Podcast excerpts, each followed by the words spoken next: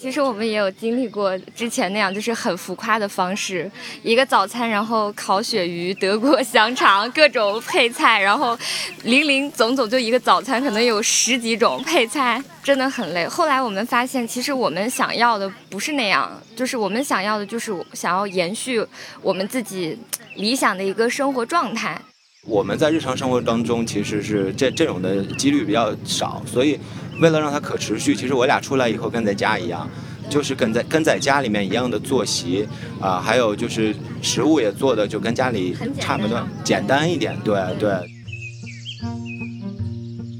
吉雅和杰卡是一对户外夫妻档，是徒步、登山和露营的重度爱好者。其实我们两个人就是最早是在玩户外运动吧，算是就是，比如说登山啊、徒步啊这一类的。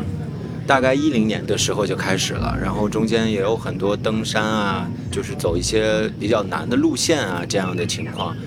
然后到一九年的时候呢。我们因为创业的关系，然后所以就没有那么多弹性时间，所以只能选择这种露营的方式去度过我们的呃周末或者是假期。刚开始接触风格露营的时候，杰卡和吉雅也曾照着杂志上的图买装备，精致的布置露营的环境，烹饪做法复杂的菜肴。最初肯定都是在模仿，对，买一些差不多的装备，自己回来做尝试。啊，那逐渐的呢，发现其实呃解决方案有很多，啊，然后我们就要通过呃自己的一些理解去找一些不同的解决方案，那逐渐的就找到了我们自己的目前的一个状态。如今几乎每个周末，杰卡和吉雅都会去户外露营。当露营逐渐变成了日常，他们感到露营里一些特别用力的环节其实不太适合他们。舒适流畅的体验才是他们想要的，而且我们俩是一年四季，就除非是特别极限的那个，其哎其实特别极限好像也没有阻碍我们的脚步。我们四季都在。对，真的是四季都在。就是可能对于一些人来说，露营是诗与远方的一种感觉，但是对于我们来说，露营就是我们的生活。啊，就是它其实并不是一个特定的，啊，或者说看起来很炫酷的一种玩法，它就是我们生活的一部分。呃，它就相当于你的生活的场景在户外的大自然当中那种延伸。对，其实这个就是和我们自己的这个频率确实是有关系的，它呃延伸出来我们生活的方方面面嘛，就是这个前后置对于我们俩来说，我们俩这个感受还是。很契合的，呃，都很认可。欢迎收听由三顿半出品的飞行电台，我是飞行记者小牛。带着对世界的好奇，我们开始了一次次的飞行之旅，去倾听并记录生活玩家们的精彩故事，通过飞行电台用声音的方式传递给你。这次飞行，我们和几组朋友一起去到远郊开阔的自然营地，进入丘陵中的静谧溪谷，也回到城市。探访户外主题餐厅，在户外往往是自然而然的，也可能是意想不到的。我们跟他人的连结就变得更为紧密。杰卡和吉雅对户外的热爱，一部分来源于儿时经历。他们都是内蒙古人，是在草原长大的。本身内蒙古是一个比较开阔的地方，然后我又是蒙古族，从小的那种对草原啊、天高地广的那样的那个。地广人稀的那个感受，对，其实就是天生的一个向往和和一个舒适度吧。来到北京开始创业之后，杰卡和吉雅的工作节奏变得很快，大城市的熙攘和匆忙常令人焦虑。这样的生活不能完全放下，也很难彻底改变。你是需要负责任的，对你自己也好，对你的家人也好，所以你要找一个平衡点。呃，那我露营挺累的，很累，就尤其这种搬家露营。呃，你需要去装车，对，出来以后你要摆，你要收，但是实际上，嗯，它会让你的内心变得很平静，因为其实你你在做这种就高体力的劳动的时候，其实你是就是用一一个身体上面的呃劳累去换取内心的平静，然后你也不用去关关注那些带给能给带给你焦虑的东西，比如说。你要进步啊，你要去赚钱啊，这些东西都会带给你焦虑啊。那你如果把这些都抛开的话，我只在乎生活本身，在乎我当下我面对的生活的这个状态。除了能找到内心的平静，在户外露营对杰卡和吉雅来说，也有很多源自不确定性的挑战，同时也掺杂着新鲜又浪漫的体验。如果在户外这样的不确定的条件下，有这个风和雨，或者是阴天怎么怎么样特殊的这种天气情况的时候，我也会感觉更舒适。对于我们来说，变成一种好玩的事情啊！你坐在那边，你看着下雨，滴滴答答的，然后因为那个雨点打在帐篷上，它是其实是一种白噪音啊，会让人精神会放松。比如说你在有雨点打在帐篷的时候，你睡觉入睡比较有安全感。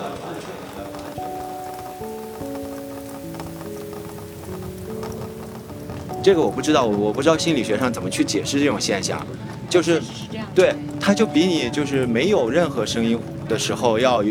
可能是被那种声音包围的感觉，就是内心会更有安全感啊，更放松一点。所以，在雨雨中在帐篷里睡睡觉，其实睡眠质量还蛮高的。我是那种就是，哎，在一个特别残酷的那个条件下，但是我们，哎，一个特别小的遮风避雨的小港湾，那种反差的体验是特别好的。外面雷电交加，然后你就在一个小小的这个小，对对，小空间里面，然后两个人待到一起，就那个氛围我都觉得是特别浪漫的。所以我我一年四季的时候，我每次内心其实都是会暗暗的有一点小期待，会不会下雪？杰卡和吉雅在一起已经有十几年了，但如今在平日里，两人之间的关怀和默契常被工作的繁杂所挤压。好在有每次的露营，能够让这对共同创业的夫妻回到舒适包容的状态。虽然我们天天待到一起，但是我们俩可能对彼此的这种关注、呃关怀或者是交流那种流动感也好，其实没有那么强，但是。每每个周末，我们来到户外露营的时候，那个感受就是，我是特别享受的。就因为我们俩在共同干一件事情，然后可能都不用说话，但是一个眼神，然后他要打地钉，我就给他递过锤子，然后他要拉风绳，我这边就开始解，就就那样的那种配合度。吉亚说这个我挺认同的，就是我我小的时候，我父母我们家的房子都是父母亲手盖起来的，我们那边都是小的时候住平房嘛。都是就是他们自己不能说一块砖一块砖摞摞上去的，但是他们参与到了整个建筑过程。那后面的里面的内装修，那完全是他们自己干的。然后平时也是就是这个做饭也好啊，生活化的场景。当然他们也有工作，所以我们的父母他们都是生活家，他们有大量丰富的生活经验。但是到我们这代人没有了。露营不只是一夜乌托邦，对不少资深玩家来说。也是更丰富的现实生活场景的延伸，少不了日常生活里的零碎和小麻烦。大家想的是岁月静好，出来了之后就很浪漫，但其实就是露营里面它涉及到的环节就是非常的多嘛，节点特别的多，就是零零散散的很多年你的规划呀，你的。东西装备还挺多的，它真的就会，对吧？产生摩摩擦的那个节点也多，你俩交流流动式多了，同样你你们容易这个引发矛盾的点也多了。见过露营时大吵的夫妻，也见过热恋的情侣在露营之后马上就分手了。吉雅和杰卡也曾起争执，不过现在两人磨合的还不错。露营促进了他们共同成长，也增进了彼此的默契。我们露营这么多年，我们自己其实也会有一些争吵。我我还为此写过一篇帖子：夫妻露营是岁月静好还是一地鸡毛？就是谈这个问题。嗯，就是这个里面就延伸出来这种问题，就是我一定要去有有这种包容性啊，就哪怕有的时候急躁了，那你要及时的去道歉，对吧？然后然后那个。怎么感觉是说给我听的？没有没有没有，我能感受到杰卡的这种他心境的一个转变。就他以前他其实也是一个比较急急性子的人，某些方面来说，对，很着急。他是希望很快的，还要尽善尽美的，有一点那样性格的人。但是，我们又这样说，但是就是我们开始露营之后，你你你就会发现他的这种节奏感满足的这个状态，其实。延伸到各各种点，从他，呃，先逃，先构思，我们下一个的家会是什么样的，我们要放些什么东西，到他真的哎找到满意的东西，然后再等待他到我们身边，然后哇开箱很惊喜，然后下一次的规划说我们什么时候去，然后把它放到什么位置，它放到那里的时候是不是我想要的这个美感，它的那个那个幸福感就特别能够感染到我。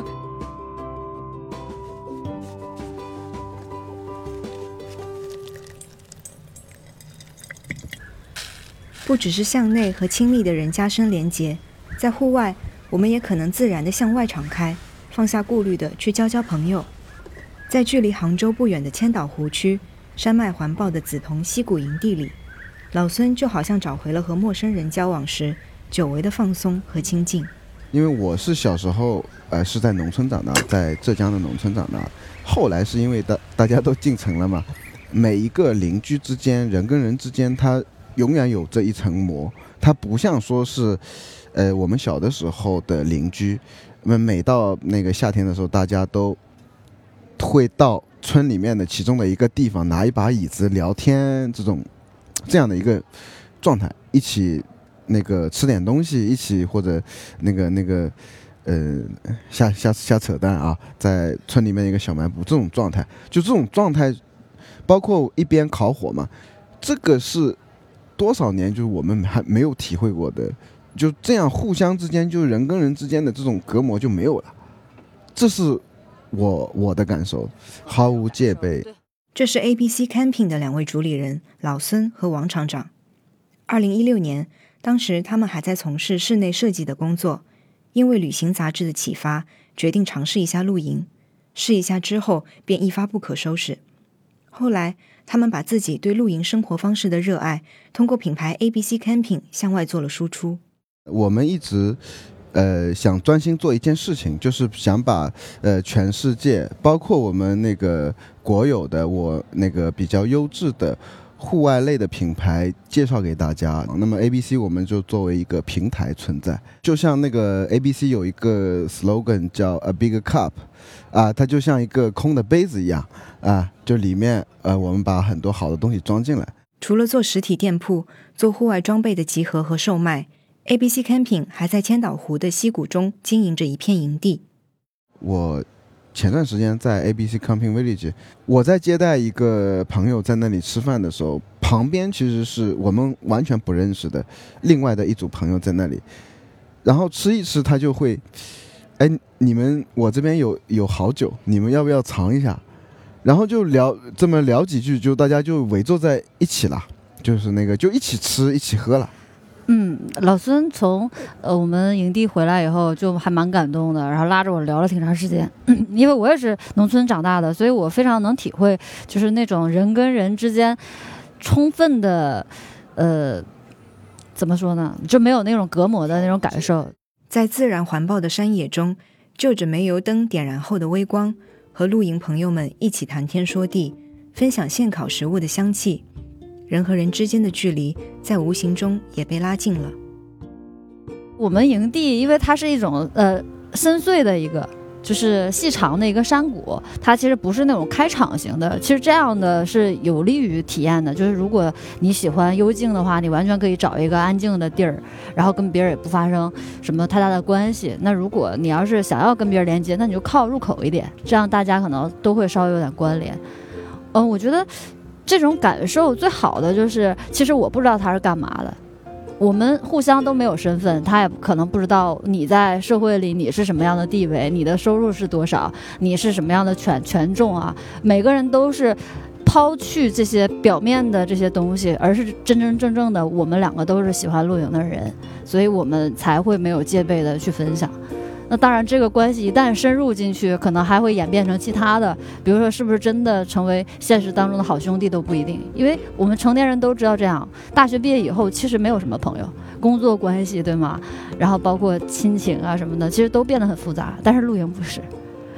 就是会大家都把那些表面的东西去掉，就很有意思。对，会把社会属性，就人的那个社会属性给去掉。而是每一个人都是平等的，要是这种关系。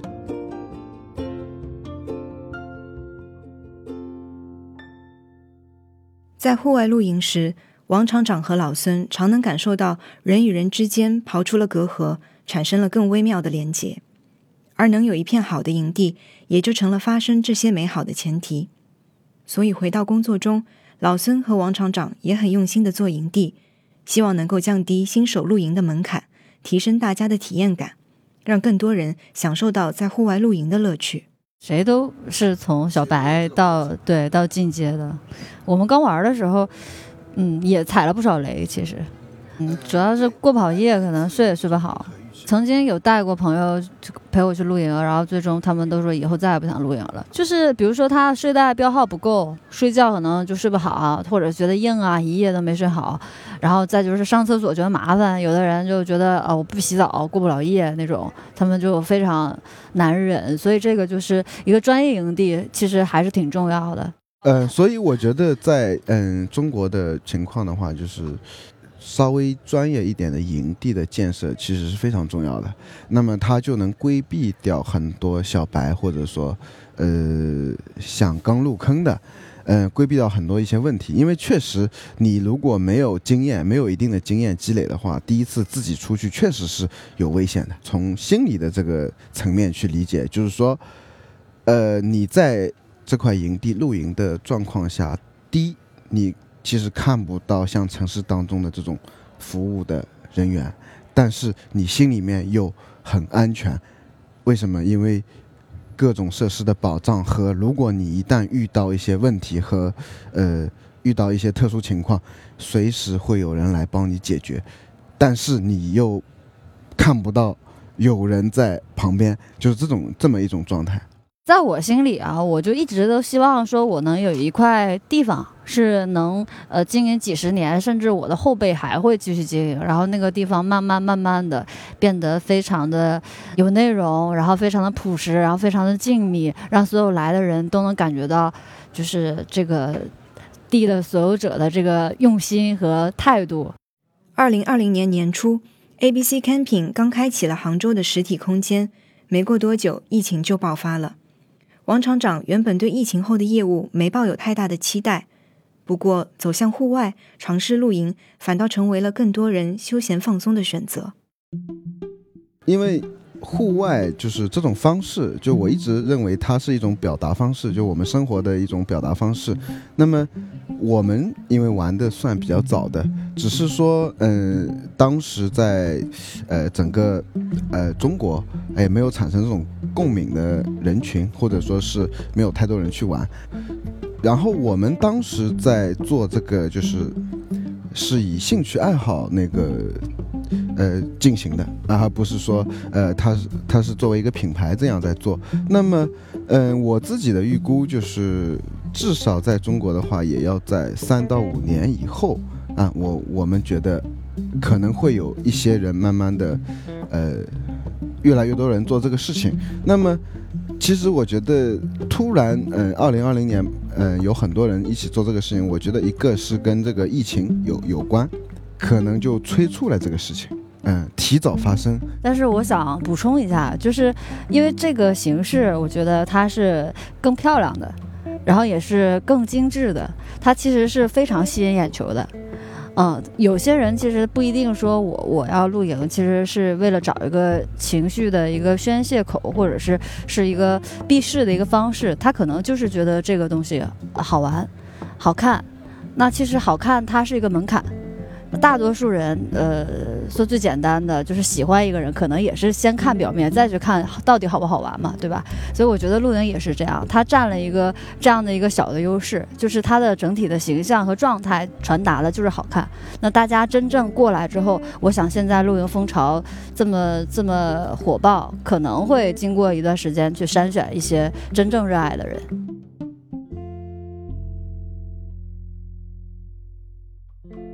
就现在真的是一个露营风的一个浪潮，就有很多就是全国各地的朋友们来我们店里打卡。言外是一家在都市里的心怀山野湖海的这样一个餐厅，嗯，不是一个所谓的露营餐厅，因为大家会误会，就是觉得我们就是跟露营有关的，但其实它是一个综合了我们呃过去的经历当中积累下来的呃审美。还有我们很多喜欢的东西，我们想要表达的东西，以及我们的表达方式的这样一个空间。娜娜和小薇夫妇是资深的户外爱好者，小薇喜欢徒步、走线、爬山，娜娜则偏好水上运动。二零二零年底，他们开了一家户外美学主题的餐厅——岩外。露营的火爆，一方面快速给岩外带来了一定的关注，另一方面，娜娜对餐厅被贴上露营的标签也有点困扰。比如说，大家现在户外很热，整个的这个文化，但是大家又会往往把户外直接等同于露营，就是一个奇观吧。所以其实，嗯，可能有一些顾客他呃听说了这个主题之后，他来我们餐厅打卡，然后有一些客人是失望而归的，因为他们期待的是一个露天的环境，然后有帐篷，然后嗯给他们带来一个露营的感觉。但是我们要做的不是这么直观的形式上的东西。我们一直强调说，我们餐厅是把户外美学带入到一个现代式的一个开放式的一个厨房的餐厅中。呃，我们当然会有很多呃食物的灵感，呃烹饪的灵感是来自于我们一直在户外的经历，呃，这是最最关键的元素。岩外的整个空间融合了金属、木质、水泥等不同的材质，室内没有任何标语。整体偏向清冷简洁的工业风。关于户外的心思，更直接的能在器具搭配、陈列摆设等细节上看到。比如选用很多轻量化的金属餐具，在不同的点位安排了煤油灯、烛台灯，这些都源于娜娜和小薇的生活经历和对户外美学的思考。可能檐外是一个窗口，它是一个。心理空间，这个心理空间延伸到很多户外的，就是祖国的大好河山。所以说我们在后门上面有一排字，就是我们的标语，叫“屋檐之外，山野湖海”。就是吃饭你是在我餐厅吃，但你走出这个门去，就是广阔的天空、山野湖海等着你。这两年，随着露营成为一种风潮，许多关注这股潮流、来自全国各地的人也特地会去光临檐外。其中也有一些人想要自己开露营主题的餐厅或咖啡厅，他们会来问我们哦，就是你们有什么经验可以分享？但我其实真的是想，觉得大家应该去谨慎的思考这个选择。我觉得露营这个分支，这个浪潮现在是是有一定的所谓的泡沫在里面的，就是大家都一股脑的去往这个方向去去去做很多事情，做很多动作，那就会。给大家一个假象，就是这个东西会一直会蓬勃发展。可是任何浪潮都是有一个曲线。等到这个浪潮过去之后，会恢复平静。那真心喜欢这些东西的人会留下来继续这个生活方式。可是很多人，中国的消费者还是喜新厌旧的。那很多人，呃，这波过去了，他追求别的新鲜的东西了。那如果你全国各地开了很多露营风格的咖啡馆，呃呃旅旅店，还有这个餐厅，那之后如果这个浪潮过去以后，你的供给是大于需求了，那怎么办呢？其实娜娜对户外的长线发展很有信心。他觉得人的内心是天生向往自然的，随着社会发展，大家对户外活动的需求会一直存在。不过，户外是一个相当广阔的概念，可体验的活动非常多，并不只是露营这一项。反正露营，嗯，它仅仅是一个词汇，以及现在比较呃年轻人，嗯，包括时髦、时尚，然后这一个项目而已。呃，它。它跟户外的关系，它只是其中很小一部分。我觉得户外是一个太宽泛的概念，因为你要体验户外，不是一顶帐篷或者一个天幕、几把椅子。你可以，可以，其实我我我我觉得大家可以体验不同的方式。喜欢徒步的那一块儿就 hiking，像呃像驴友啊这些，露营这一块是风潮。呃，因为特露营是一个特别适合周末跟朋友们。然后或者带着孩子们去一起享受自然的一一种休闲的方式。另外一种呢，就是玩到后面，大家玩的比较极致，就是就是希望不要带这么多东西了，我就一个人背着包到山山里去静一静。那这两年也很火，叫 bushcraft，就是相当于嗯野外求生啊，就是你背了所有东西在在山里面过夜。户外是一个相当广泛的概念，它并不应该以帐篷。或者椅子，或者以器物这些东西去定义。当然可以从设备，可以从器物去慢慢的接近于，嗯、露营这一块的户外文化。但是我觉得应该追求更多样的方式。一些简单的，甚至就一个背包，你去其他地方，而且现在国内的营地发展，据我所知是会越来越好，呃，有很多营地以后可能会，应该都会提供一些，比如说帐篷，甚至设备的一些租赁，这就你就不用担心自己一定要开着车带上所有家当，然后跑到一个地方去。我觉得第户外嘛，第一步就是你要先走出去，对，而不是先想着。包里面装什么东西走出去？对你先走出去，你要找个地方自己凉快凉快，或者静静思考。你到河边散个步也行，对吧？或者到小公园里面拿个板凳，也不一定。我觉得就看人的状态，对啊。人家白居易不是说过，以前有一一一句诗就是讲这个吗？好事修心处，何必在深山？